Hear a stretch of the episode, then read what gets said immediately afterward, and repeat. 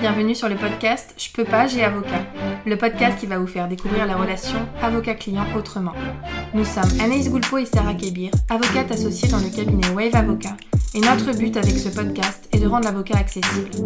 Ici, vous trouverez des discussions, des partages d'expériences, voire des confidences, mais aussi des réponses concrètes à vos questions juridiques dans nos domaines. Grâce à un langage adapté, des réponses claires et de la bonne humeur, nous espérons pouvoir répondre à vos questions et inquiétudes et peut-être vous donner une nouvelle vision de l'avocat.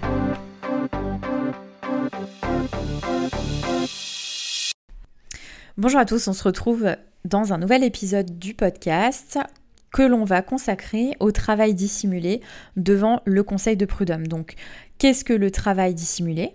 Comment euh, on le prouve et quelles sont les conséquences et les sanctions? Parce qu'on a pas mal de questions. Beaucoup de salariés disent moi je fais du travail dissimulé, moi je, suis, je subis du travail dissimulé, mais juridiquement parlant c'est un petit peu plus compliqué que euh, de simplement l'annoncer.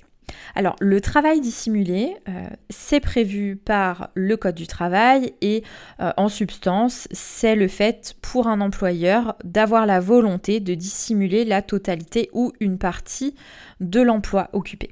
Donc, c'est pas forcément euh, ne pas envoyer de déclaration préalable à l'embauche, ça peut être la seule volonté de euh, ne pas payer les heures supplémentaires, donc de ne pas les mettre sur un bulletin de paye, de ne pas euh, payer ces heures-là, de ne pas payer de cotisation sociale sur ces heures-là. La seule volonté de dissimuler un bout de l'emploi d'un salarié peut être suffisante pour caractériser du travail dissimulé. Comment ça va se passer en pratique hein Qu'est-ce qui pose problème C'est que il faut pour obtenir la condamnation de l'employeur devant le Conseil de prud'homme, il va falloir démontrer que l'employeur a eu la volonté de dissimuler la totalité ou une partie de l'emploi. Par conséquent, le seul fait de euh, ne pas obtenir l'intégralité du paiement de ses heures de travail, le seul fait que l'employeur oublie de mettre sur le bulletin de paye 2-3 heures ce mois-ci parce qu'il n'en avait pas conscience, parce qu'il n'avait pas transmis ça à son expert comptable, si c'est régularisé, eh bien, il n'aura pas eu la volonté de dissimuler une partie de votre emploi et donc ça ne sera pas jugé comme étant du travail dissimulé. Vraiment, dans la jurisprudence, donc dans les décisions qui sont rendues par les juridictions, ce qui fait défaut, régulièrement euh, et, la raison pour laquelle les salariés sont déboutés, donc euh, pourquoi leurs demandes de travail dissimulé sont rejetées, c'est généralement parce que le salarié ne démontre pas que l'employeur avait la volonté de dissimuler la totalité ou une partie de l'emploi. Donc pour cela, euh, il va falloir obtenir un certain nombre de preuves, et puis je vous renvoie là-dessus hein, sur les épisodes de podcast précédents en matière de preuves, il faut des preuves objectives. Le seul fait de dire, ben moi je le sais, moi je le dis, j'ai subi du travail dissimulé, mon employeur m'avait demandé de travailler euh, en me disant qu'il me verserait une prime. Mon employeur m'avait demandé de travailler et en compensation, il m'a accordé tel ou tel avantage parce qu'il ne voulait pas payer d'heures supplémentaires, parce qu'il ne voulait pas que ce soit majoré, euh, parce qu'il ne voulait pas que mon salaire augmente, donc il a dissimulé mon emploi, ça ne suffit pas. Il va vous falloir des éléments qui soient un peu plus objectifs, des attestations de témoignage, peut-être d'autres personnes qui ont entendu votre employeur vous demander euh, de travailler de manière dissimulée. Ça va être aussi peut-être des échanges que vous aviez eus un employeur qui va vous écrire, alors c'est plus rare, hein, mais un employeur qui va vous écrire noir sur blanc, je veux que tu travailles de telle à telle heure et tu ne seras payé que à 35 heures. Ça, ça arrive. Des employeurs qui euh, indiquent, qui envoient un planning de travail à 39 heures et qui ne payent que 35 heures. Et on se rend compte qu'il n'y a jamais d'heures supplémentaires payées alors que le salarié reçoit bien des plannings à 39 heures. Ici, on va avoir encore une fois, l'employeur pour se défendre va dire mais moi j'avais pas la volonté de dissimuler une partie de l'emploi. Donc il va falloir pour cela interpeller l'employeur. N'attendez pas forcément d'être euh, sorti des effectifs, n'attendez pas d'être licencié. Faites un mail, faites une lettre recommandée pour indiquer je ne comprends pas, vous me transmettez des plannings mentionnant 39 heures, sur mon bulletin de paye je n'ai que 35 heures. De la même manière, pour les salariés, mais ça c'est tout un contentieux sur lequel on n'a pas encore assez de recul, beaucoup de salariés ont été placés en activité partielle du fait du Covid, mais on continue à travailler. Donc ils ont perçu l'indemnité d'activité partielle, les employeurs certains en tout cas, hein, se sont fait euh, rembourser, entre guillemets, cette indemnité-là euh, à 100%. Ça a été pris en charge par l'État et pour autant, les salariés ont travaillé. Alors on se demande, il y a beaucoup, beaucoup de contentieux en cours sur cette question-là.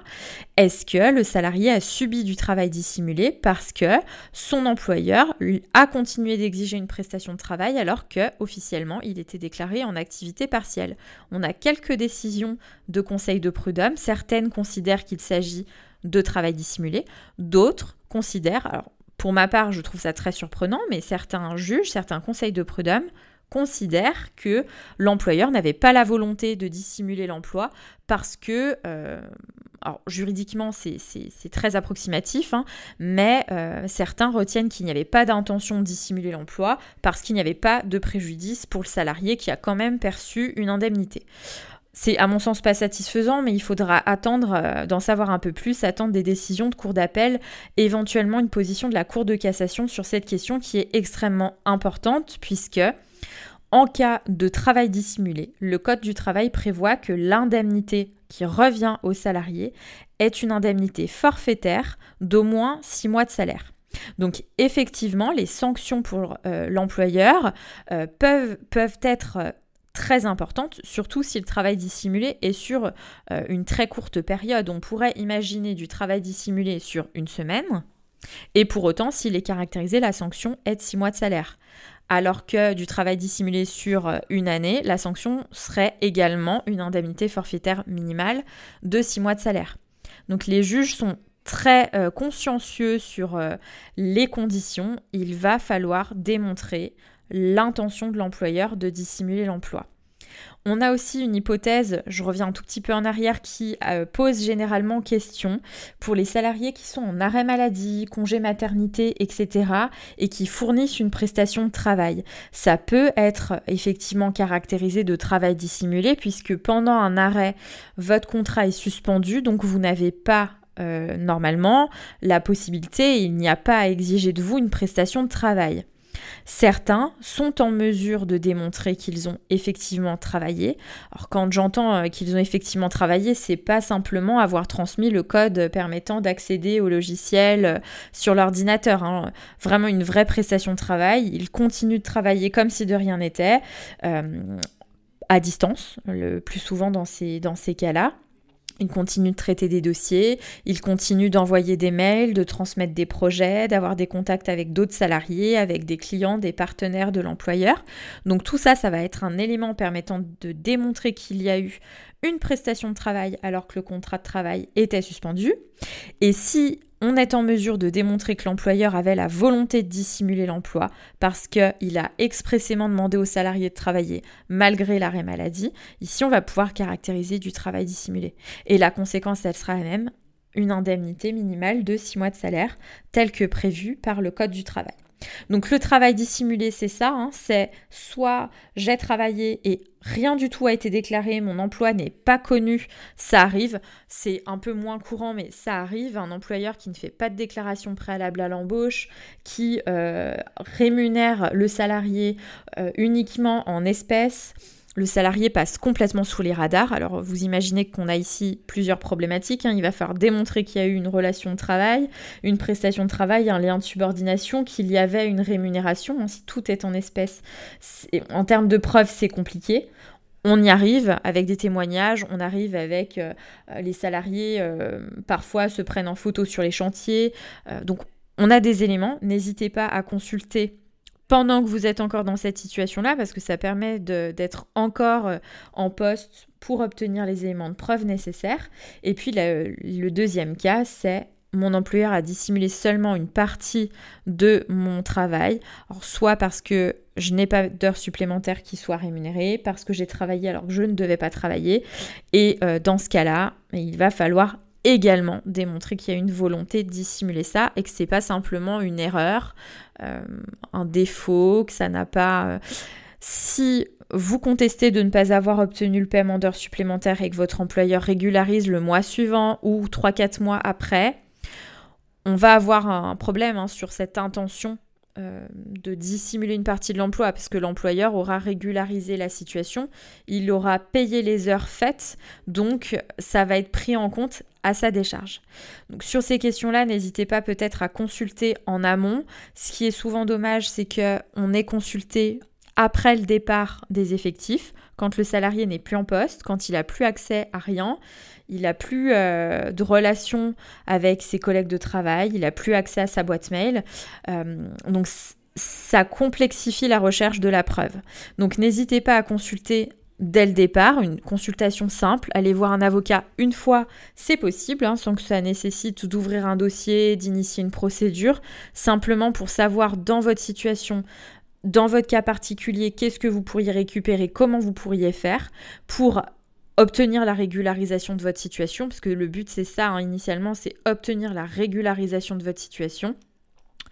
Et euh, si ça n'est pas le cas, pouvoir saisir le juge en ayant les éléments de côté. Donc euh, voilà pour la question du travail dissimulé jugé devant le conseil de prud'homme, puisque le travail dissimulé peut aussi être jugé devant euh, les juges en matière pénale. C'est aussi un délit, le travail dissimulé.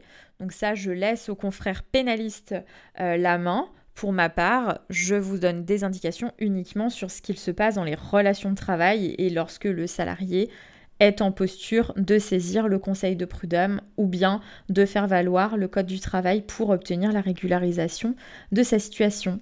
N'hésitez pas à nous contacter si vous avez été dans une telle situation pour qu'on puisse euh, échanger et que éventuellement on puisse enregistrer un podcast ensemble pour que vous partagiez votre expérience, notamment si vous avez été dans une situation dans laquelle vous avez subi du travail dissimulé et si vous avez pu obtenir la régularisation de euh, votre situation en conservant votre emploi. Ça, c'est des cas, euh, je pense, hein, qui pourraient intéresser un partage d'expérience, qui pourraient intéresser un grand nombre. Donc n'hésitez pas à nous contacter. À bientôt. Vous pouvez nous retrouver via notre site internet www.wave-avocat au pluriel.fr et nous suivre sur notre chaîne YouTube mais aussi sur tous nos réseaux Instagram, Facebook, LinkedIn ou Pinterest. Vous pouvez aussi retrouver nos podcasts sur toutes les autres plateformes d'écoute disponibles, Apple Podcasts, Deezer ou Spotify. N'hésitez pas à nous poser vos questions, à laisser un avis et nous sommes à votre écoute. À bientôt